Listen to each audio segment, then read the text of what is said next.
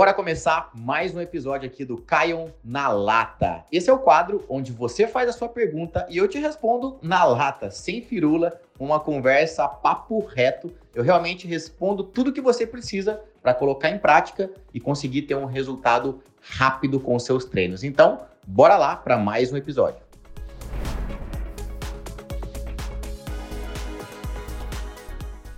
Depois de um número de séries, não consigo mais sentir o músculo contraindo como no início do treino. Parece que estou até fazendo errado. A pergunta do Thiago é bem interessante, é essa sensação. É, é normal? Não estou falando de fadiga ou ácido lático, é contração mesmo. Claro, normal, tá, Thiago? Então a pergunta do Thiago é o seguinte: na, logo que, ela, que ele começa ali, né, depois de um determinado número de séries, ou seja, você faz uma primeira série, você sente ali uma contração muscular mais forte faz uma segunda forte, terceira forte, quarta, quinta, vai passando, parece que o músculo a gente vai perdendo a contração, a capacidade de contração do músculo, e parece que não vai sentindo que está contraindo como no início do treino, né? É uma sensação que parece que o treino está até ficando mais fraco, né?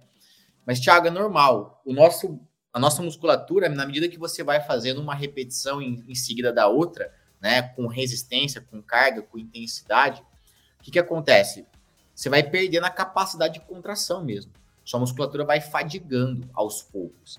E essa fadiga, o primeiro sinal que ela dá é justamente esse: você vai perdendo a capacidade de contrair. E aí o que, que acontece? Quando você vai perdendo a capacidade de contrair, o movimento vai tendendo a ficar mais curto, ou seja, você não vai conseguir fazer um movimento completo, com uma contração completa.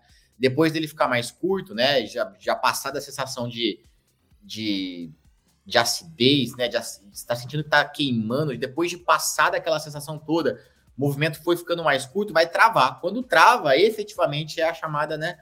Falha, fadiga, que aí é onde você tem que parar realmente e dar o intervalo para aí, aí sim ir para uma próxima série. Para hipertrofia, para ganho de massa muscular, né? Para quem não sabe, é legal falar, porque tem gente que não sabe, né? Gente, hipertrofia é a mesma coisa que ganho de massa muscular, ganho de massa magra, tá bom? Então é só um termo, hipertrofia, tá? Quer dizer o quê? Ganho de massa muscular. Então, a Michelle pergunta aqui: para hipertrofia, quantas vezes por semana preciso fazer musculação? Michelle, o seu músculo ele tem capacidade de hipertrofiar uma vez por semana. Se você treinar uma vez por semana, se você é uma pessoa que não treina e começa a treinar uma vez por semana, você já vai ter uma resposta de hipertrofia, ganho de massa muscular.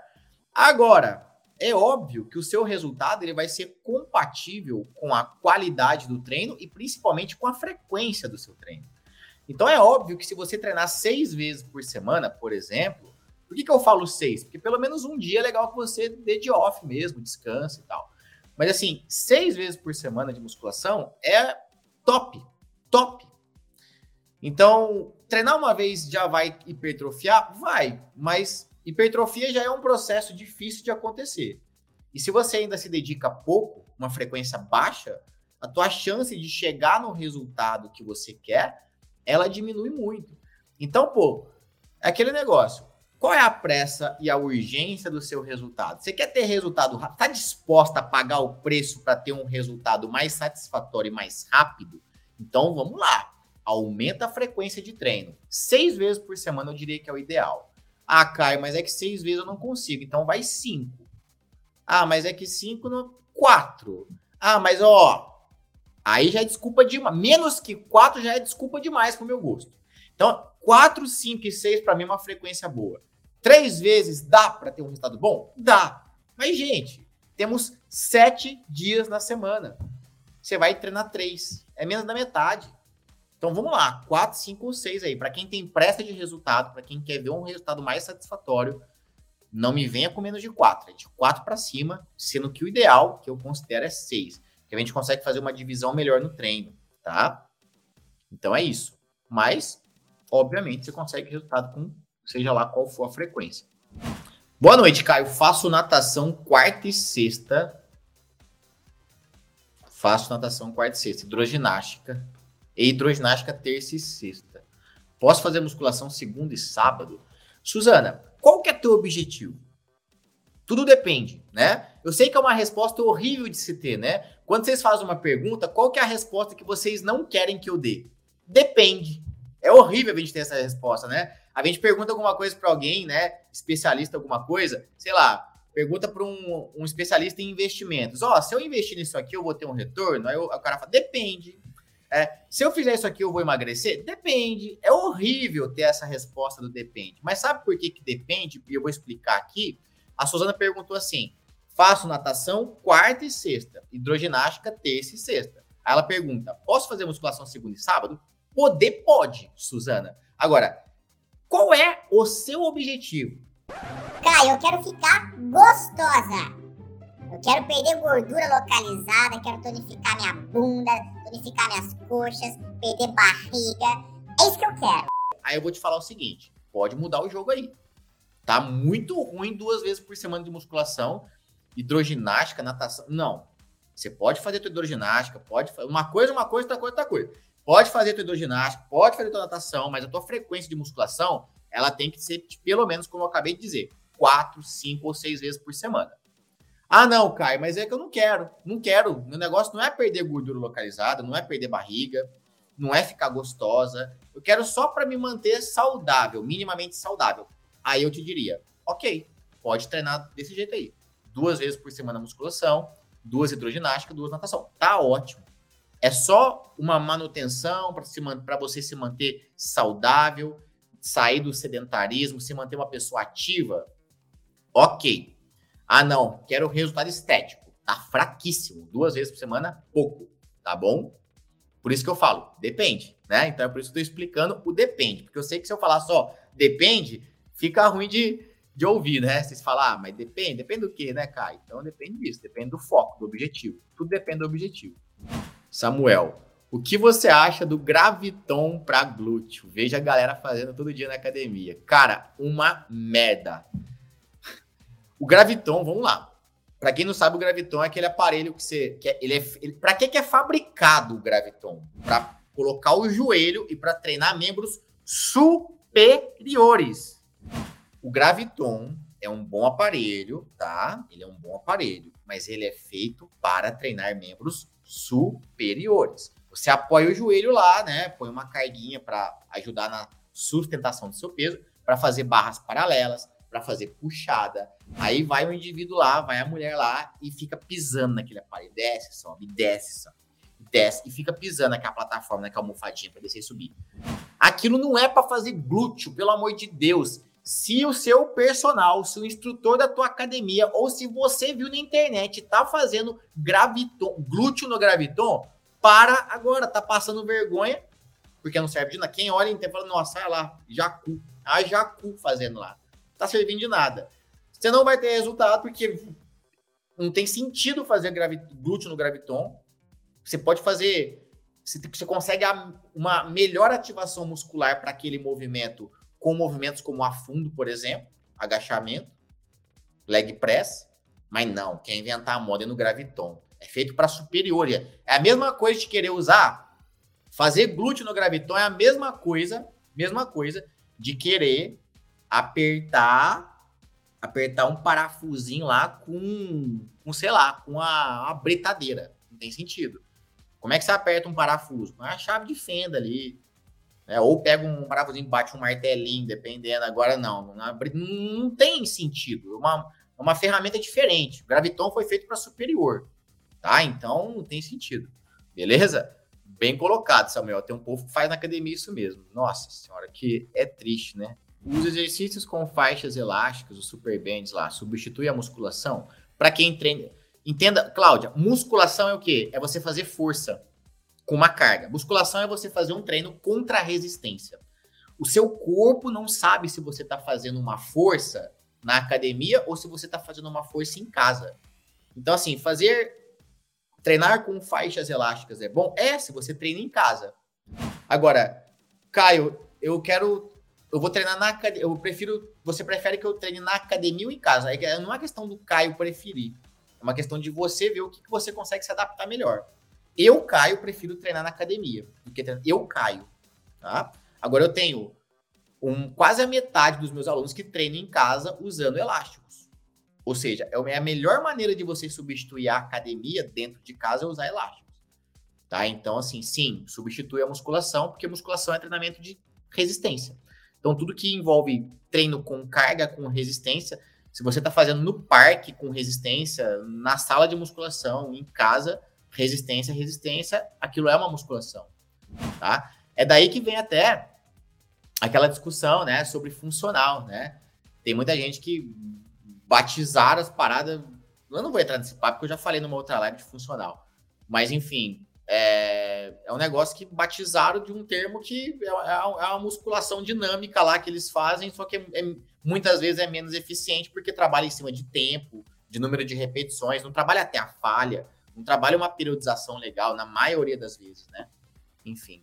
Não vou entrar nesse tema aqui agora, porque eu já falei, já gastei um, uma, uma lábia com esse tema na última, uma das últimas lives sobre de perguntas e respostas. Posso fazer agachamento todos os dias? Conceição, não. E por que não? Toda musculatura precisa de estímulo e descanso. Vamos lá. Se o seu treino for uma porcaria, o que, que, é um treino porcaria? É um treino que você não vai até a falha, é um treino que você faz 30 segundinhos de agachamento, sabe aquelas videoaulazinhas? 30 segundinhos de agachamento. Vamos lá, gente, vamos lá, mais 30 segundinhos.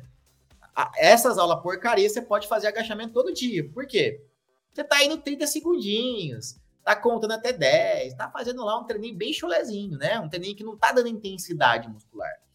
E se ele não está dando intensidade muscular, se ele não está levando a sua musculatura até a falha, se ele não está dando assim, você pode repetir no dia seguinte. Por quê?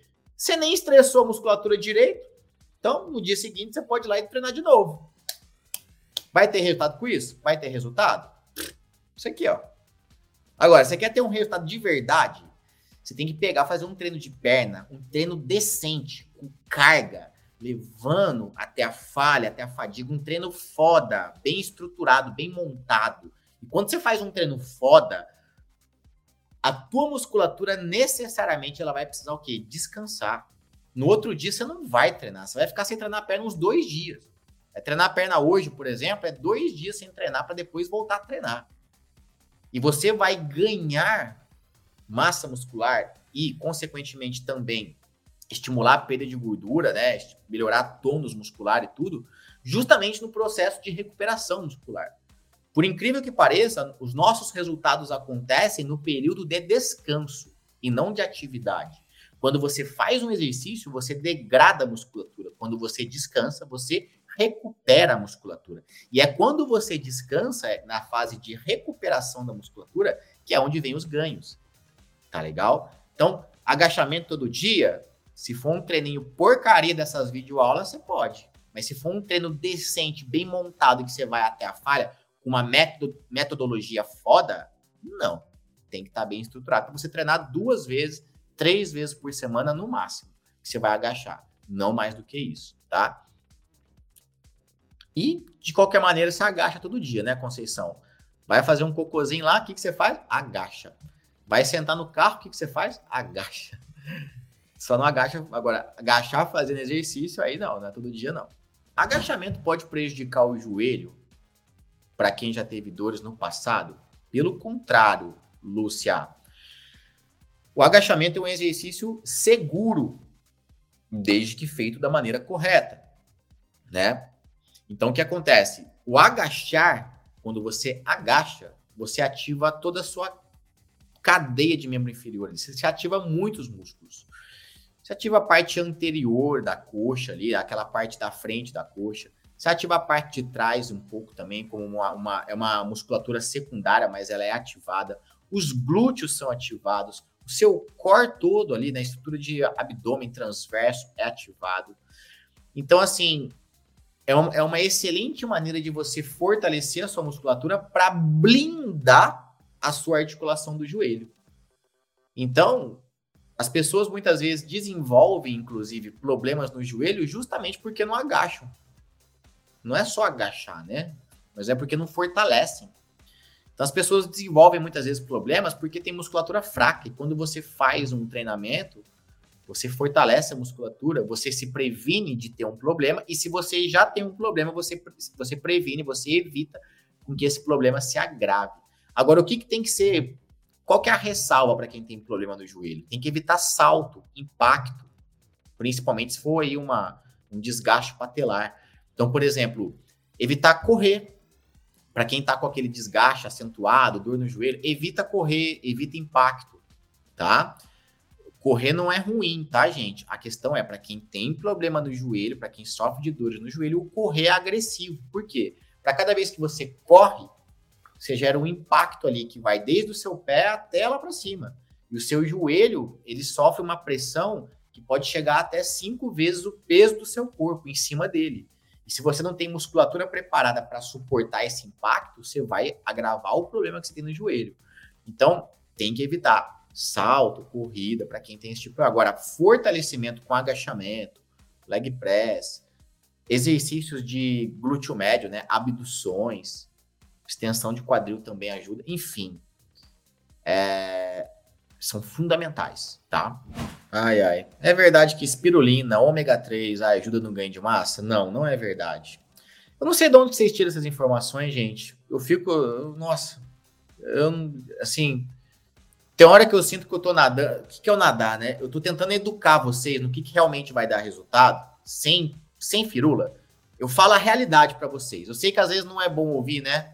Tem que treinar, tem que se alimentar, ou seja, é o arroz com feijão. Eu sei que às vezes, nossa, né? Vocês querem uma solução mágica. Eu sei que vocês querem uma solução mágica. Só que é, eu tô lá tentando educar vocês, né? Nadando, tentando educar. Aí vem vocês, entram num Google da vida, ou sei lá onde que vocês vêm, num canal de blogueira que ômega 3 emagrece. Aí é como se fosse uma onda me pegando me joga para trás. Que nadar, eu tenho que nadar tudo de novo para explicar. Gente, para de acreditar em milagre. Faz esse favor para mim. Para de acreditar em milagre. Vamos combinar isso? Tá?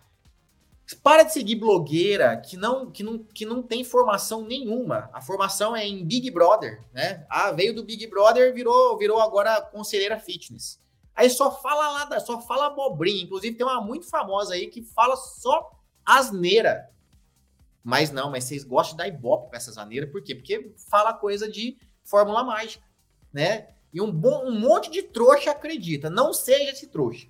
Não seja esse trouxa, vocês, tá? Vocês querem parar de ser trouxa? Para de seguir blogueira que não entende bosta nenhuma de treino. Para de pôr no Google como emagrecer em uma semana. Vocês não vão emagrecer numa semana. Remédio para emagrecer. Não, não, não. Não digita isso. Não digita essas coisas no Google. Só vai aparecer firula para vocês. Firula. Pergunta como é que eu sei disso, que vocês digitam isso. Se eu for, eu, eu, sei tudo de Google, gente. Se eu for no Google lá, eu sei que a, as maiores pesquisas estão lá. Como emagrecer rápido. Como emagrecer uma semana. O que tomar para emagrecer? Não é tomar, não é tomar. Vocês não vão tomar nada para emagrecer. Enfia isso nesse miolo mole que vocês estão na cabeça. Pelo amor de Deus, ajuda eu, me ajuda a ajudar vocês aí. Vocês querem parar de ser trouxa, é parar de perguntar no Google fórmula mágica. Não existe.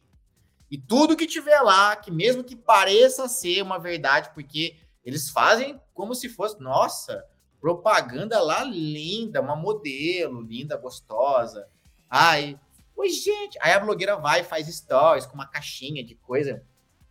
Gente, eu tô tomando agora o meu remedinho. Nossa, não vi você, foi ele que me fez ficar com essa barriga. Mentira, ela tá ganhando dinheiro para falar daquele remédio que não serve para bosta nenhuma, que ela não toma, ela vai treinar todo dia na academia, treina pesado, se alimenta bem, faz uma dieta, emagrece por isso, tem um corpo, é gostosa por isso. Só que ela usa a gostosura dela para vender uma ilusão para vocês. E vocês, trouxinhas, muitas vezes caem, né? Então vamos parar de ser trouxinha. Para quem tá sendo trouxinha, para de ser trouxinha, faz o favor. Blogueirinha apareceu com esses remedinhos. Ai, eu não vivo sem, meu companheiro de todas as manhãs. Aí coloca lá uma fotinha assim de pijaminha assim, com as coxas tudo torneadas, com o abdômen saradinho lá, a caixinha do negócio aqui. Ai, não sei. Nossa senhora, sei aqui. Igual o Chaves. Já viram o Chaves? Tem um episódio que o Chaves fala assim: mais uma pessoa enganada. Extra, extra, mais uma pessoa enganada. Extra, 13 pessoas enganadas. Vocês sendo enganados. É para acabar. Eu vou te falar uma coisa. A escada devo fazer com qual frequência? Quando o elevador estragar. Se o elevador estragar, você mora lá no quinto, sexto, décimo andar, estragou o elevador, escada. Aí não tem outro jeito. Aí, aí é o jeito de você ir para lá. Meuzinha, não precisa fazer escada, tá? Quer fazer, né? Tá prescrito no seu treino para fazer? Vai lá, faz. A questão é, fazer escada não vai te emagrecer mais, tá? Só, só guarda essa. Então, assim, ai, tá sub... Porque assim, eu não consigo ver alguém com prazer de subir escada. Às vezes eu falo assim, ah, se você. Eu, eu, eu, às vezes eu tento responder assim para vocês, né? Se você gosta de fazer escada, faça escada. Só que aí eu, penso ao mesmo tempo, quem que é o louco que gosta de subir escada? Santo Deus! Tem que internar essa pessoa que fala assim, ah, acordei com a vontade de subir uma escada hoje. Ai, que vontade de subir uns 40 andares hoje. Lá na academia, vou subir na pior que aqueles caras nem andar sobe, né? Fica só lá. E, ai, vontade de subir uma escada. Eu falo, não, não, deve, não, é, não é possível que tenha algum louco que gosta de subir escada. Então, assim, já que ninguém gosta, eu quero livrar vocês dessa. Vocês não precisam subir escada para emagrecer. Olha, não, sério. Pode me mandar um, um, um, brinde, só porque eu tô, tô livrando vocês dessa. Tô livrando vocês dessa. Olha o presentão que eu tô dando pra vocês. Pô, vocês vão emagrecer sem fazer escada só com a dieta vocês emagrecem. Olha só, não precisa nem treinar. Eu tô, eu tô falando sério, tá, gente? Agora eu tô falando sério, eu tô falando sério mesmo. Vocês conseguem emagrecer sem treinar, só fazendo dieta. Só dieta vocês emagrecem. Agora, eu quero emagrecer e ficar gostosa. Torneada, durinha, com tudo em cima. Musculação. Eu quero. Ah, eu senti que eu travei no emagrecimento com a dieta. Quero acelerar o processo, quero sair do platô. Musculação junto. Ah, mas escada no não. Não. Não. Nossa, gente. Ah, não. Caio, tenho 42 anos. Posso tomar algo para queimar gordura, tipo mamba negra?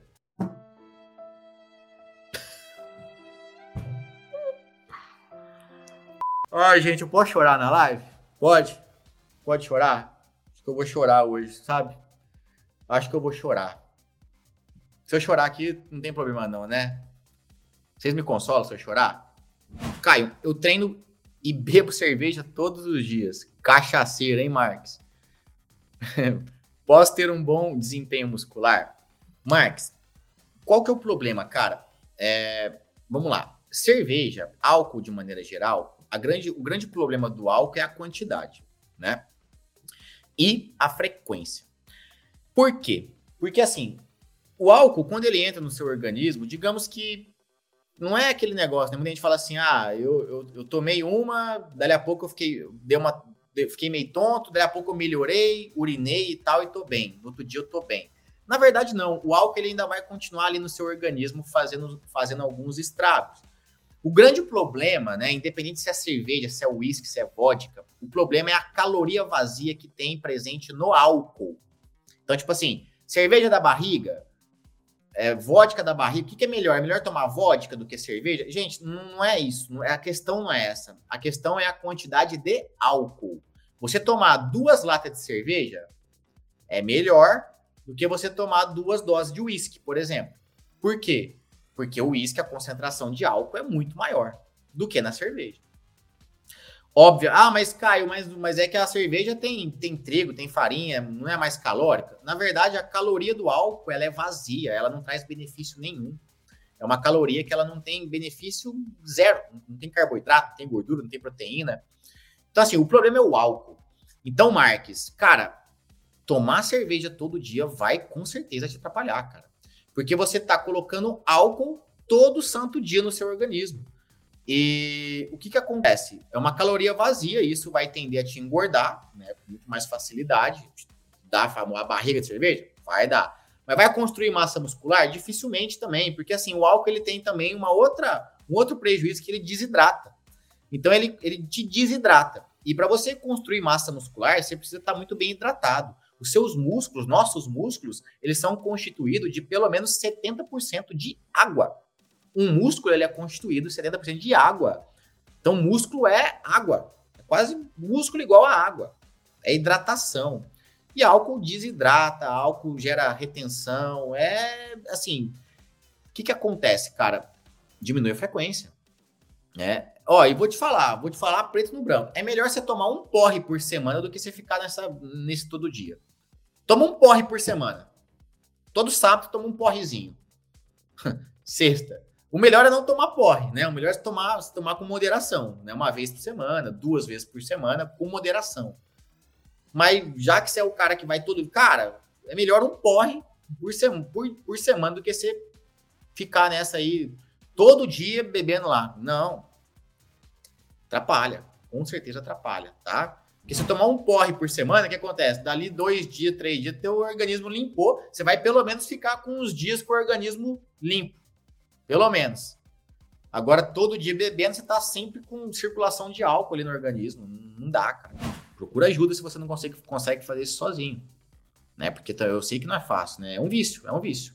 Assim como tem gente que é viciada em açúcar, tem gente que é viciada em álcool, tem gente que é viciada em droga, tem gente que é viciada em, em mil coisas, né? Então, assim, se vocês não conseguem sair de um vício sozinhos, procurem ajuda, gente. É muito importante ajuda aqui, ó, psicológica.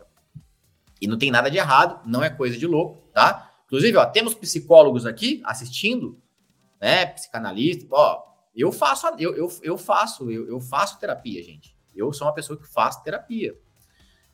E é coisa de gente normal, não é coisa de gente louca. Todo mundo precisa né? Principalmente se você tem uma dificuldade de sair de alguma coisa assim. Mais do que ninguém você precisa, né? Melhor exercício para coxa. Vamos falar das possíveis exercícios para coxa? Exercício isolado para coxa. Isolado, o que quer dizer? Que está trabalhando de maneira mais local aquela região, que não trabalha muitas musculaturas ao mesmo tempo. A gente tem a cadeira extensora. Cadeira extensora é um, aquela cadeira que você senta e faz força para esticar. É uma cadeira que é, uma, é um exercício, um maquinário que trabalha de forma mais isolada a parte da coxa, a parte anterior da coxa, quadríceps. Além desse isolado, né, esse é só isolado, eu comecei por o mais simples. A gente tem exercícios mais completos, né? Que aí são aqueles tradicionais, não tem para onde correr, não tem exercício mágico. Fundo, sumô, agachamento, leg press, todos esses trabalham coxa, tá? Então, fora isso, não tem que inventar. Agora, o grande ponto é, Adianta você saber qual é o melhor exercício para coxa, ou melhor para o glúteo, ou melhor para o abdômen, ou melhor para seja lá o que for? Não adianta. Por quê? Porque além de você saber o melhor, né, na verdade você nem precisa saber o melhor, você precisa do quê? De um treino uma estrutura organizada e principalmente que te ensine a técnica de cada exercício. Porque você pode fazer os melhores para coxa, mas se você errar na técnica, você vai estar tá lá fazendo um exercício para coxa, mas que não vai estar tá pegando a coxa. Por quê? Você vai estar tá fazendo errado. Então, técnica, estrutura de treino, e aí sim o, o resultado vem. Não adianta saber o melhor exercício, isso é inútil. Saber o melhor exercício é inútil, tá? É a mesma, é a mesma coisa de você saber ah, qual é o melhor investimento para ganhar dinheiro na, na bolsa. Adianta saber o melhor investimento? Não, você tem que balizar a tua carteira, não é assim. Saber o melhor investimento não, não torna você rico. Tem que ir lá investir, investir certo, balancear bem, não é assim. Osteoporose, fazer o quê? Ó, osteoporose é algo que vai, né, degenerativo, isso, degenerativo, isso aí vai, digamos, tende a, a ir piorando. Agora, primeiro, o primeiro passo é assim, como é que você evita a osteoporose, né? É óbvio que através. Tem muita gente que tem um mito, né? Ai, tem que tomar mais leite porque tem cálcio, né? Tomar leite melhora a osteoporose. Não, gente. Não, tá? Tem cálcio no leite? Tem, mas não é assim, não é tomando leite que você vai curar uma osteoporose. Tem, tem muito mito assim, né? É óbvio que tem que ter uma alimentação balanceada, porque a alimentação. Tá vendo que tá tudo linkado na dieta e no treino? Tá tudo linkado nisso. Então, assim, se a alimentação não estiver balanceada, você não vai ter os nutrientes necessários para conservar, para manter a sua massa óssea e também massa muscular, né? Esse é o primeiro ponto. Então, alimentação balanceada. E estimular o quê? Exercício com carga, porque essa pressão que a carga dá, né, músculos, na parte óssea, consequentemente, ajuda você a se prevenir, ajuda você a conservar a sua massa óssea, que tende a ser, a começar a descer ladeira a partir dos 30, 40 anos massa óssea começa a cair. E óbvio que osteoporose é uma doença, às vezes não é só porque a pessoa, enfim, se alimenta mal ou não treina, isso pode também vir por fatores genéticos, enfim.